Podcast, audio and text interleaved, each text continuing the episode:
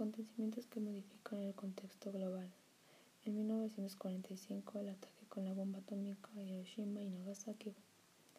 Junta en Yalta de Truman, Estados Unidos americanos.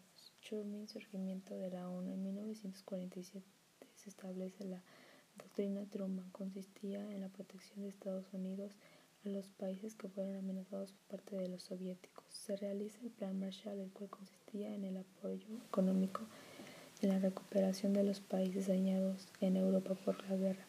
Se otorga la independencia en la India por parte de los británicos después de una larga lucha de Gandhi con el emblema de la no enfrentación directa. En 1949 se crea la OTAN, Tratado Atlántico del Norte.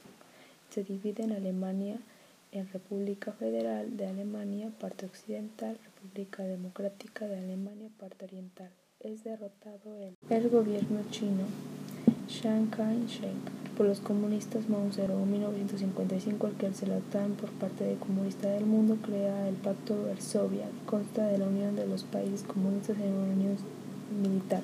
En 1963, Kennedy designado se realiza la Gran Marcha sobre Washington, liderada por Martin Luther King, en los enfrentamientos realizados entre negros y blancos.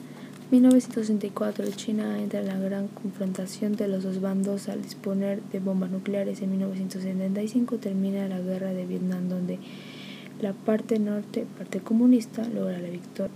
1985 entra el poder Gorbachev, además realiza el perestroika renovación y reestructuración. 1987 se firma el Tratado de Washington. Tras todo, en 1944, después de la Segunda Guerra Mundial, fue fundado el Banco Internacional de Reestructuración y Fomento.